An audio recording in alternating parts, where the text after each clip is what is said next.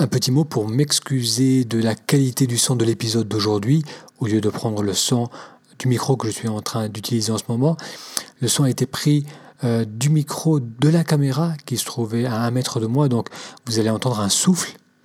J'ai euh, gardé tout de même l'épisode car je pensais que la réponse que j'ai donnée à, une question que l'on m'avait posée était intéressante et pouvait être utile à beaucoup d'entre vous. Donc j'ai quand même gardé la réponse.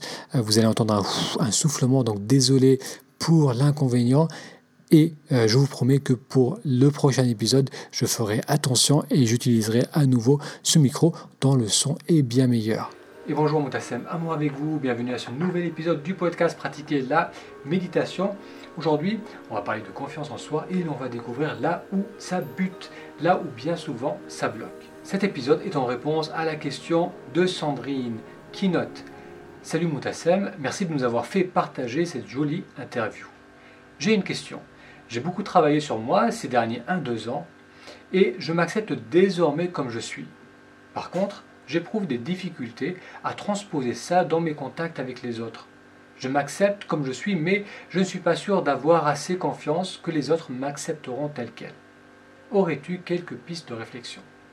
Merci Sandrine pour ta question, question à laquelle j'ai voulu répondre à travers cet épisode, car beaucoup de personnes se trouvent dans cette situation.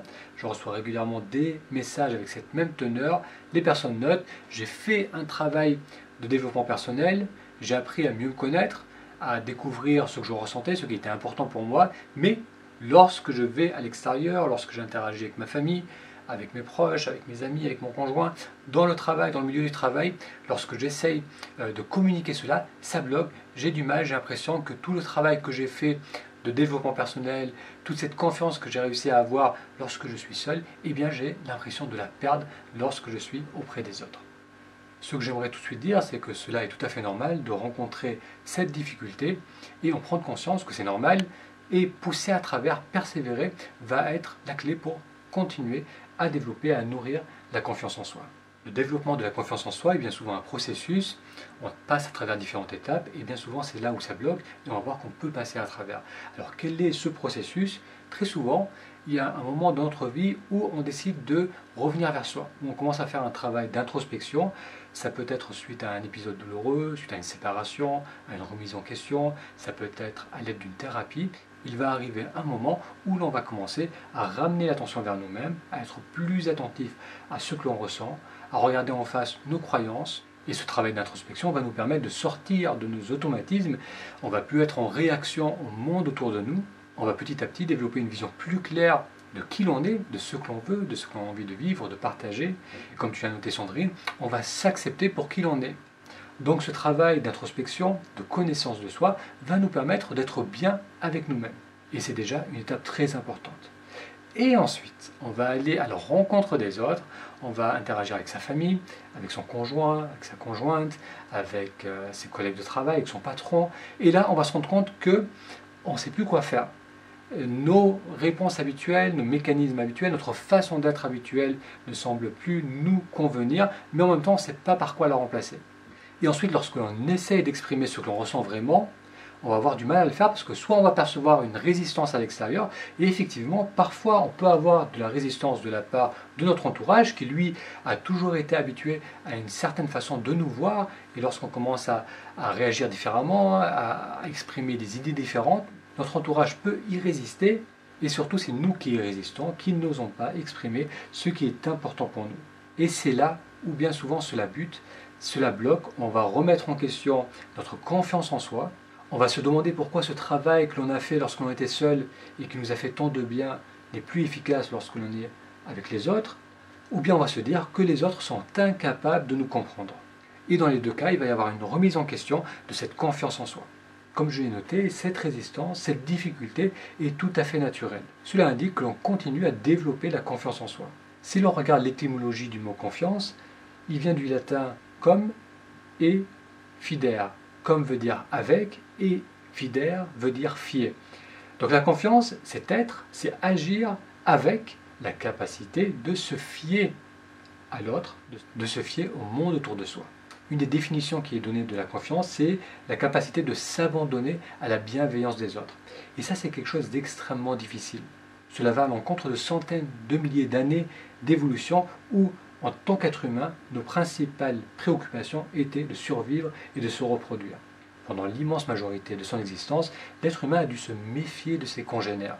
Ses interactions avec les autres étaient toujours basées sur la survie, sur la nécessité de survivre ou bien sur la reproduction. Mais en évoluant et en créant des sociétés où il y a de plus en plus de sécurité, on a commencé à développer une autre aspiration, une nouvelle priorité, celle de se connecter, celle de se connecter aux autres. Et se connecter aux autres, c'est être capable d'amener son monde intérieur vers l'extérieur et le partager avec les autres. Plus de la capacité à survivre et à permettre aussi à nos gènes de survivre, la capacité de se connecter à l'autre, d'être vu, d'être compris, c'est aussi devenu une nécessité pour notre épanouissement personnel. Lorsque l'on commence à faire une démarche d'introspection, de connaissance de soi, que l'on commence à être davantage connecté à qui l'on est, à ce qui est important pour nous. Donc on commence à nourrir cette confiance, on sait, on commence à savoir ce, ce que l'on veut, on commence à savoir qui l'on est, ce que l'on a envie de partager. L'évolution naturelle de cela, c'est de partager cela avec son entourage, avec son entourage proche, puis avec un entourage plus large, mais cela va se heurter à un instinct de survie et on va y résister. On va avoir du mal à exprimer vraiment ce que l'on ressent parce qu'on ne veut pas être rejeté par la tribu et on résiste alors cette ouverture aux autres. Donc, comme l'a noté Sandrine, j'éprouve des difficultés à transposer ça dans mes contacts avec les autres. La solution à cela, et pour continuer à avancer dans notre cheminement personnel, c'est d'une part de prendre conscience que cette résistance est tout à fait naturelle, et d'autre part que l'on persévère, que l'on continue à prendre contact en soi, donc tout ce qui peut nous aider à nous reconnecter à nous-mêmes, donc ça peut être la méditation, ça peut être une thérapie, l'introspection, lire des livres, discuter avec des proches, tout ce qui va nous amener à mieux découvrir notre monde intérieur, donc on va renforcer cet ancrage en soi-même, et ensuite continuer à persévérer et à faire confiance, donc à se fier à la bienveillance des autres, à faire ce saut dans le vide qui, qui va à l'encontre de, nos instincts et à exprimer de plus en plus ce que l'on ressent vraiment, ce que l'on croit vraiment. Donc au début, c'est difficile, mais petit à petit, à force de le faire, on va être de plus en plus à l'aise parce qu'on va se rendre compte que euh, les autres reflètent vraiment nos propres peurs. Si on a du mal à l'exprimer, les autres vont y résister, mais lorsque nous-mêmes, on commence à faire la paix avec ce que l'on ressent, qu'on accepte qui l'on est et qu'on l'exprime librement, sans attente, eh bien ça va être de mieux en mieux accepté par les autres. Et je crois que c'est cela qui va nous permettre de créer un environnement, de créer une vie qui va nous refléter, qui va refléter notre sensibilité, qui va refléter ce qui est important pour nous. Les fondements de la confiance en soi, c'est donc la capacité à savoir qui l'on est et c'est aussi la capacité d'exprimer cela. Encore une fois, merci Sandrine pour ta question et pour toutes les personnes qui se trouvent dans une situation similaire. J'espère que cet épisode vous aura donné un éclairage qui vous permettra de continuer votre cheminement. Merci d'avoir suivi cet épisode et pour en savoir plus sur la méditation introspective, pour découvrir la méthode Expertise qui a été suivie par plus de 12 000 personnes, qui est une méthode simple pour commencer à s'initier à la méditation, il vous suffit d'aller sur taméditation.com ta méditation tout Un grand merci d'avoir suivi cet épisode et je vous donne rendez-vous à la semaine prochaine.